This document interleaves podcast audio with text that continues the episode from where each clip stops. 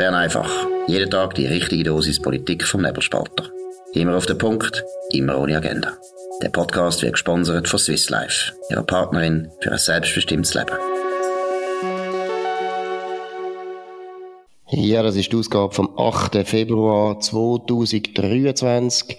Dominik Freusi und Markus Sommer haben gerade das erste Mal, damit wir es jetzt das Mal wirklich nicht vergessen, eine wichtige Aktion für unsere Hörer und Hörerinnen vom Nebelspalter, vom Bern einfach und so weiter. Dominik, um was geht's? Ja, der Podcast hat im Januar einen Rekord geknackt, nämlich mehr als 100.000 Downloads innerhalb von einem einzigen Monat. Mittlerweile sind wir bei ähm, schon 110.000 auf 30 Tage gerechnet. Also es ist der schnellste wachsende bürgerliche Podcast. Wir sind bei über 200.000 Abonnenten. Danke vielmals. Falls ihr noch nicht Abonnent sind von nebelspalter.ch, von der Online-Plattform, wo der Markus und ich sonst schaffen, wenn wir nicht Bern einfach aufnehmen, dann gibt's jetzt ein Sonderangebot, wo bis am Sonntagabend gültig ist, ausschließlich für neue Abonnenten. Ein Jahresabo gibt's für 99 statt für 179 Franken. Ihr müsst unten dran auf den Link klicken, den ich Ihnen tue, und der Promotionscode ist ganz einfach Danke. Und zwar ein grosses Dankeschön von Markus und mir für die Treue, fürs Zuhören, für äh, die Aktivität, auch fürs Feedback auf redaktion.nebelspalter.ch. Zu dem Bern einfach zu einem der tollsten Sachen, die ich in meinem Medienleben je gemacht habe. Also, den Link klicken, Promotionscode Danke am Schluss beim Check-in eingeben und dann ein Jahr lang liberale Nachrichten konsumieren. Genau, und ich würde das noch schnell wiederholen und auch betonen, Bern einfach, das ist eine riesen Freude für uns beide auch zu machen. Wir haben es mhm. immer lustig. Es ist immer interessant für uns selber. Es ist auch nicht so, dass wir immer genau wissen, was der andere denkt, aber ich gebe zu, gewisse ideologische Nähe ist da, aber das ist auch ein bisschen der Witz. Wir haben genug Podcasts, wo alle auf der anderen Seite stehen. In dem Sinn, Bern einfach abonnieren. Es ist ein ganz wichtiges Medium in der absolut bürgerlichen Schweiz abgesehen von ein paar Medien. Gut, jetzt, wenn wir schon von anderen Medien reden, ein ganz wichtiges Medium in der Schweiz ist natürlich der Tagesanzeiger oder besser gesagt die Media Redaktion, wie das heute heisst, wo auch Berner Zeitung, Basler Zeitung und noch andere Zeitungen angeschlossen sind und auch das Magazin rausgibt. Einer der grössten Verlage in der Schweiz ist erschüttert worden durch einen Skandal. Wir haben schon darüber geredet äh, der langjährige Chefredakteur vom Magazin, der Finn Canonica, soll, so Behauptung von einer Mitarbeiterin, der Anushka Roshani, äh, soll sie über Jahre hinweg geplagt haben, mob gemobbt haben, sexuell belästigt haben und so weiter. Die Geschichte ist im Spiegel erschienen.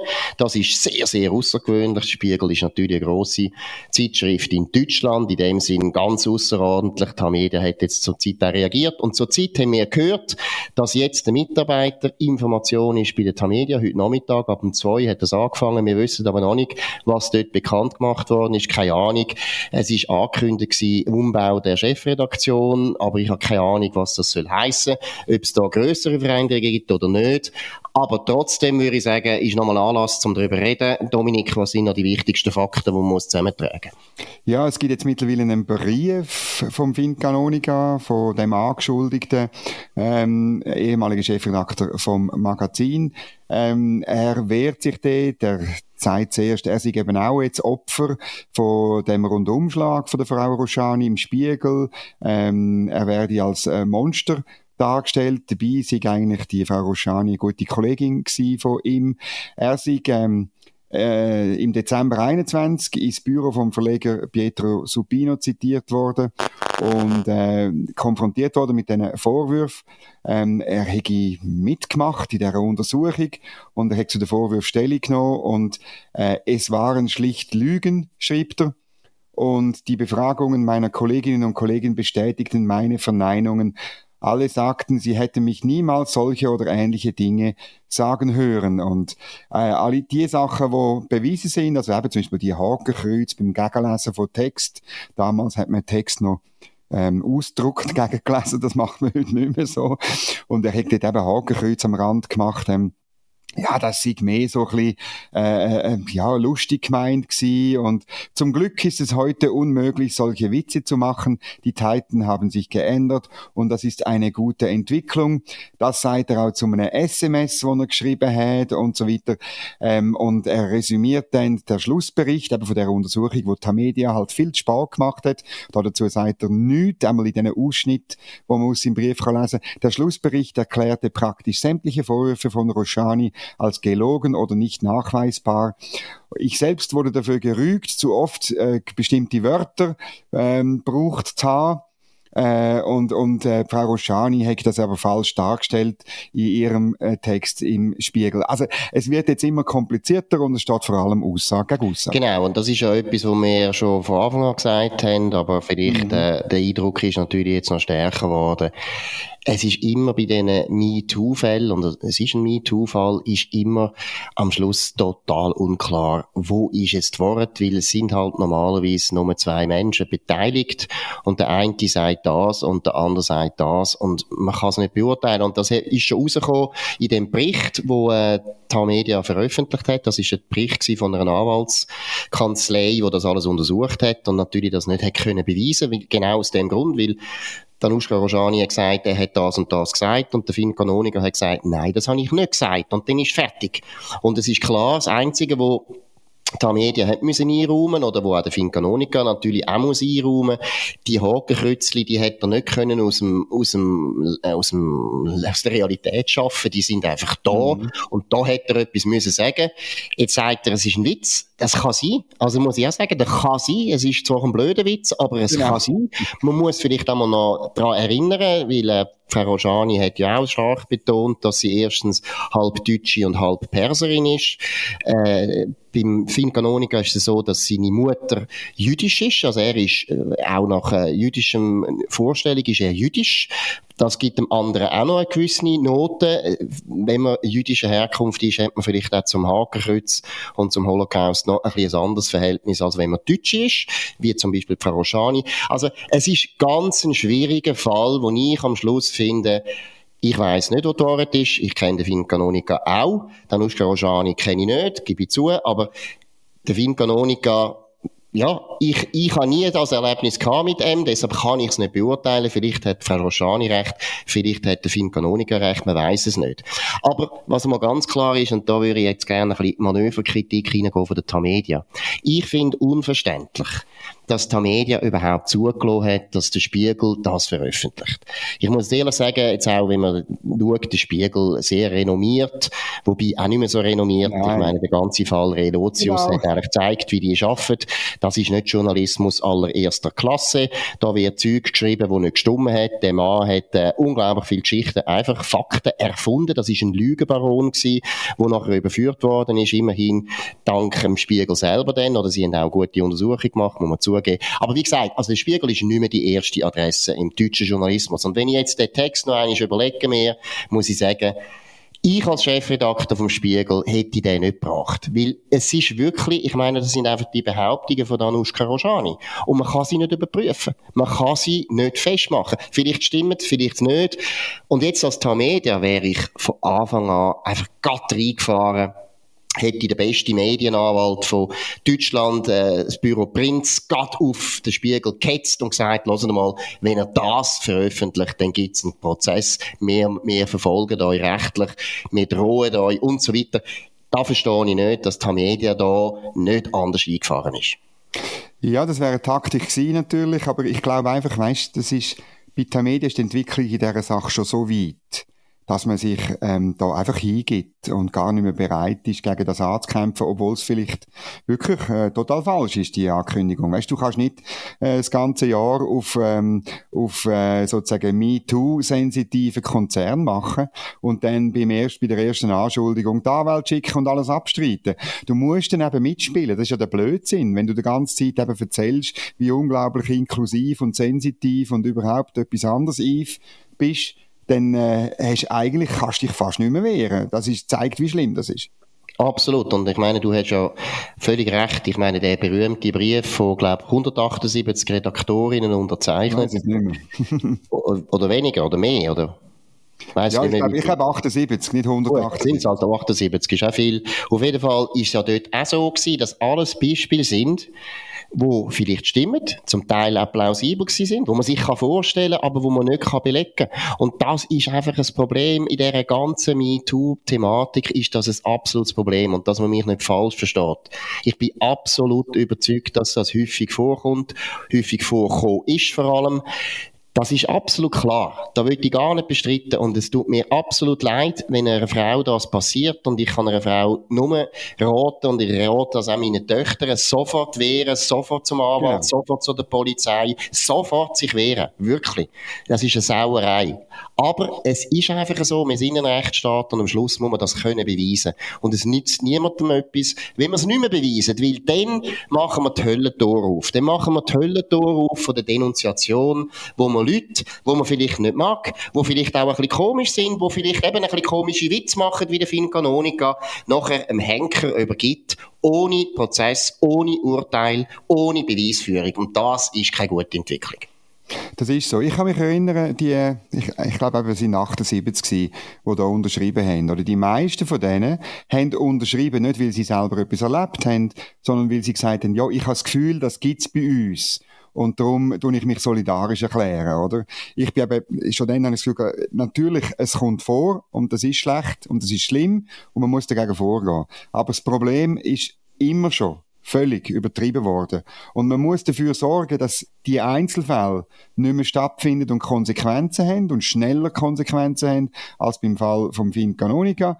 Aber ähm, so tun, wie es jetzt ein paar machen, dass Firmen, insbesondere Medienhäuser, generell ein riesiges Problem haben oder sogar eben, ein, man sagt ein, ein strukturelles Problem mit Sexismus am Arbeitsplatz, das habe ich nicht so erlebt und ich bin auch überzeugt, das ist letztlich eine andere Agenda dahinter, wo das dann auf, aufpumpt, das Problem.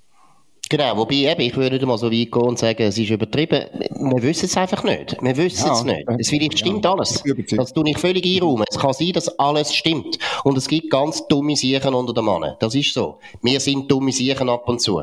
Das ist eindeutig so. Aber der Punkt ist, man kann nicht solche Beschuldigungen bringen, ohne dass man Beleg hat. Und es ist in dem Fall, wie gesagt, einfach wahnsinnig schwierig, das zu beweisen. Und das ist ungerecht. Das ist wirklich ungerecht für die Opfer, wo etwas wirklich Schlimmes erleben erleben und das nicht können beweisen das sehe ich schon. Aber deswegen ist dort so ganz wichtig der Rat, gehen sofort zum Vorgesetzten, gehen sofort zum Chef oder gehen gerade zu der Polizei oder zum Anwalt. Das ist etwas ganz Wichtiges und das ist schon auch etwas, wo mich nach wie vor irritiert. Warum hat man das so lange Motto? Warum hat Anushka Rojani sich nicht früher gewehrt? Warum haben die Kollegen wo äh, das gehört haben oder gesehen haben, sich nicht früher gewehrt. Warum hat man es dem Verleger nicht früher gesagt? Und wie gesagt, es ist immer Chefsache. Das ist genau der Punkt, warum ich auch die ganze Diversity Stellen und alles und so weiter für überflüssig halte. Sie funktionieren ja dann nicht. Das zeigt der Falter Media sehr gut. Hat alles nicht funktioniert. Die haben ein riesen Netz aufgebaut an Diversity Therapien und, und Therapien und, und Kurs und Bildungsprogramm und alles Scheissdreck haben sie gemacht. Aber hat ja nicht genützt. Es hat ja überhaupt nicht nicht funktioniert. Und sie sehen jetzt genauso alt aus, wie wenn sie gar nichts gemacht hätten. Das ist das Brutale. Auch an dem Fall. Am Schluss verlieren alle. Die Medien verliert massiv.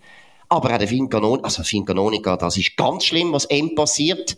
Und wie gesagt, vorbehalten, wir wissen nicht, was er gemacht hat. Wir nehmen jetzt an, er ist unschuldig, also ist es ganz schlimm. Und für Frau Rojani ist es auch nicht gut. Also es ist eine Katastrophe, das muss man sagen. Aber noch eines, ich verstehe nicht, warum die Media nicht früher gerade eingefahren ist. Mit dem Anwalt hätte gar nicht etwas müssen machen aber du hast völlig recht vor dem Hintergrund, was eben vorher passiert ist.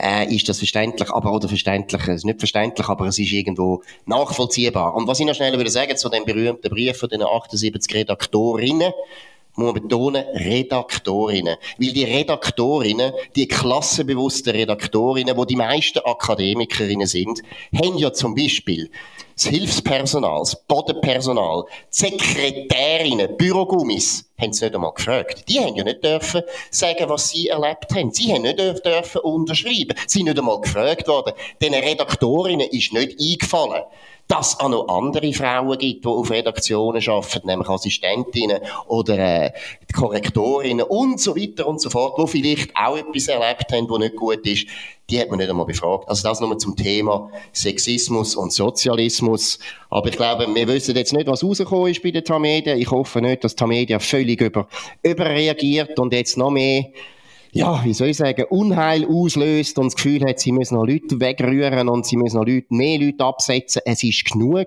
Ich finde, die Untersuchung, die sie gemacht haben, die ist in Ordnung. Man hat nicht mehr herausfinden offensichtlich. Also in dem Sinn, einfach Nerven behalten. Jetzt gehen wir zu einem anderen Thema, wo wir uns auch nicht können, äh, beherrschen, wo unsere Nerven auch durchdrehen. Das ist zum Beispiel wieder mal das Thema Deutschland und E-Mobilität. Um was geht's, Dominik? Ja, das ist eine lustige Meldung äh, vom Clean Energy Wire. Das ist eine Plattform, nennt sich selber Journalism for the Energy Transition. Und die haben wahrscheinlich müssen brüllen, was haben müssen schreiben, wo sie gesehen haben, wie die Verkäufe von Elektroautos in Deutschland zusammengekehrt sind. Nämlich im Dezember hat man noch 104.300 Elektroautos verkauft. Im Januar nur noch 18.100. Das ist ein Rückgang um 83 Prozent. Der Grund ist ganz einfach. Während wir im alten Jahr noch äh, zwischen 6 und bis zu 9.000 Euro bekommen hat an Subventionen. 6.000 vom Staat, äh, bis zu 3.000 vom äh, Elektroautohersteller selber, ist es jetzt nur noch 3.000 bis 4.500 Euro.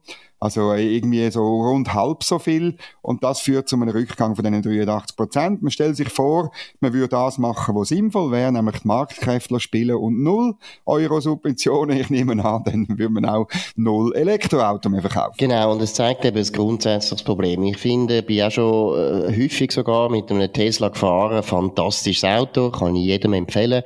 Unglaublich, wie die Elektromotoren funktionieren, wie die anziehen und so weiter. Aber es ist ein teures Auto. Und es ist ein sehr schweres Auto. Warum? Wegen der Batterie. Und die Batterie, die besteht halt aus sehr vielen raren Metallen, wo auch wieder unglaubliche ökologische oder eben auch arbeitsrechtliche äh, Schwierigkeiten verbunden sind damit. Ich würde mit dem so sagen, wenn sich eine Technologie als bewährt bewährt, dann wird sie gekauft dann kommt der Markt und sagt, das ist eine gute Sache und den muss man nicht subventionieren. Und sobald, wenn der Staat das Gefühl hat, er könnte Technologien lenken, indem dass man subventioniert, glaube ich, ist das ein Irrweg. Und man sieht es jetzt in Deutschland, ich meine, das ist eigentlich brutal. Das zeigt einfach, die Leute sind nicht bereit, so viel Geld auszugeben für ein Elektroauto, wenn sie nicht subventioniert werden für das. Und das zeigt, das ist nicht ein Produkt, wo wirklich Erfolg hat auf dem Markt. Das würde sich nicht durchsetzen. Und dann stimmt eben auch etwas an der Technologie nicht. Weil, wenn wir jetzt ganz ehrlich sind, in den letzten 200 Jahren zurückschauen, Technologieentwicklungen, es hat sich immer durchgesetzt, was überlegen ist. Es hat sich immer durchgesetzt, was billiger ist. Und es hat sich immer durchgesetzt, was praktischer ist. Und wenn das bei der E-Mobilität nicht der Fall ist, dann haben vielleicht die Millionen, Milliarden von Menschen, die mit ihrem Kaufentscheid das nämlich entscheiden, eben vielleicht recht. Und wir wissen es nicht. Und deshalb ist ja die Technologieoffenheit, auch was Mobilität, Zukunft von der Mobilität betrifft, so entscheidend und so wichtig. Und wenn die EU das Gefühl hat, bis 2035 können sie das einfach verbieten, dann können sie das vielleicht in der EU verbieten. Aber nicht außerhalb von der EU und die Welt dreht sich halt nicht oder nicht mehr um Europa. Es geht dann einfach weiter. Also es ist eine ganz gute Lehre, die man hier ziehen kann aus diesen vielen, vielen energiepolitischen Irrwegen, die Deutschland in letzter Zeit eingeschlagen ist. Ja, das ist die alte Weisheit, oder? Es ist einfach, der Markt ist gescheiter als ein paar Bürokraten und oder Politiker. Und zwar ganz einfach, weil es viel mehr Leute sind. Weil es viel mehr Leute sind, die für sich persönlich Entscheidungen fällen. Und es ist am Schluss ein erkenntnistheoretisches Problem, dass die Politik nicht soll Technologien festlegen dass sie nicht soll sagen, welches Auto gut ist. Sie kann vielleicht Vorschriften machen über ähm, ähm wie viel Ausstoß das man will, äh, äh, generieren wobei das dann in der Regel meistens nicht nötig ist. Dort, wo man eine gute Wirtschaftsentwicklung hat, dort wollen die Leute sowieso sauberere Autos kaufen. Das kommt sowieso von allein. Es ist ja dann meistens so, dass der Staat das noch hinten rein reguliert und dann sich darstellt, als sei die Sauberkeit nur erreicht worden, dank seiner Regulierung, was ein kompletter Bullshit ist. Jetzt habe ich wieder ein Wort gebraucht, das der Finn Canonica sonst braucht, aber genau. ich brauche es immer in der Form von Harry G. Frankfurt, also das genau. ist ein Moralphilosoph von Princeton gewesen. Ja, und du kannst auch absolut sicher sein, dass in der Nebelspalter AG, das kann ich dir auch von Seiten vom Verwaltungsrat äh, versichern, das Wort Bullshit ist für uns kein Problem. Also du darfst so reden, wie dir der Schnabel gewachsen ist, selbst wenn es Englisch ist, wenn dir halt der Schnabel Englisch gewachsen ist, auch kein Problem. Wir sind ein freies Land, wir haben freie Meinung, wir haben freie Rede und das gilt vor allem für Bern einfach, der ganze äh, sprachpolizeiliche Schrott, der dazu führt, dass man einfach nicht mehr reden wie man eigentlich will reden. Du dafür Schrott, ich sag Genau. Das führt nur in Abgrund. Und ich meine es wirklich sehr, sehr ernst, es, auch in der Geschichte, wenn man schaut, welche Regime oder in welchen Epochen haben die mehr besseren oder die Mächtigen probiert, die Sprache von den Leuten, vom Volk zu beeinflussen, zu kontrollieren, zu verändern. Es sind alles Diktaturen gewesen. Es gibt keine Demokratie, wo das je gemacht hat. Und deshalb Hört auf mit dem, es ist gefährlich, es führt wirklich, es führt die Diktaturen. So fangen Diktaturen an. Gut, jetzt auch noch ein Buch, das auch zum Thema gehört und wo eben auch zeigt, wie wichtig freie Meinungs äh, Äußerung ist in dem Land, ist das neueste Buch von unserem guten Kollegen Martin Schlumpf. Der Martin Schlumpf, euch allen bekannt als ein super Autor, der immer anhand von Grafiken bei uns erzählt, was in der Klima- und in der Energiepolitik gilt oder was falsch läuft oder was richtig ist. Er hat ein neues Buch geschrieben zu der Atomkraft und zwar mit dem absolut richtigen Titel Atomkraft, das Tabu brauchen wir Kernkraftwerke. Und da ist also alles drin, was ihr müsst wissen über Kernkraftwerke, oder besser gesagt, wie ich es gerne sage, Atomkraftwerk. Wir wollen Atomkraftwerk. Atomkraftwerk. Man kann es nicht genug sagen. Kauft das Buch. Es ist ein Intelligenzbuch. Es ist nicht sehr dick und das ist immer gut bei einem Buch, sagt dann meine Frau. Jedes Mal, wenn ich wieder völlig überbesen bei einem Buch, der Martin Schlumpf hat offensichtlich eine Frau, die sich mehr kann durchsetzen als meine Frau sich kann durchsetzen. Nein, es ist ein irrsinniges Buch, erschienen in der Edition Königstuhl. Auch ein absolut guter, richtig liberaler Verlag, der eben auch noch Zeug druckt, wo ab und zu zu reden gibt und gewisse Leute aufregt. Der Manfred Hiefner ist der Verleger, auch ein guter Freund, den ich schon lange auch kenne, der auch Bücher rausgebracht hat von mir. Martin Schlumpf, Atomkraft, das Tabu, brauchen wir Kernkraftwerke unbedingt so verkaufen. Unterstützt das Buch auch. Redet von dem Buch und redet vor allem von Atomkraft. So, das ist es von Bern einfach an dem 8. Februar 2023 mit dem Dominik Feusi und Markus Somm auf nebelspalter.ch. Ihr könnt uns abonnieren auf weberspalter.ch, auf Spotify, Apple Podcasts, Deezer und alle anderen Podcasts, die ich jetzt einfach nicht kann aufzählen, sondern einfach, eigentlich müsst ihr den Podcast abonnieren, den ihr jetzt gerade gefunden habt, unser Bern genau. In dem Sinn wünschen wir einen sehr guten Abend, morgen wieder zur gleichen Zeit auf dem gleichen Kanal. Bis bald. Das war Bern einfach, immer auf den Punkt, immer ohne Agenda. Gesponsert von Swiss Life ihrer Partnerin für ein selbstbestimmtes Leben.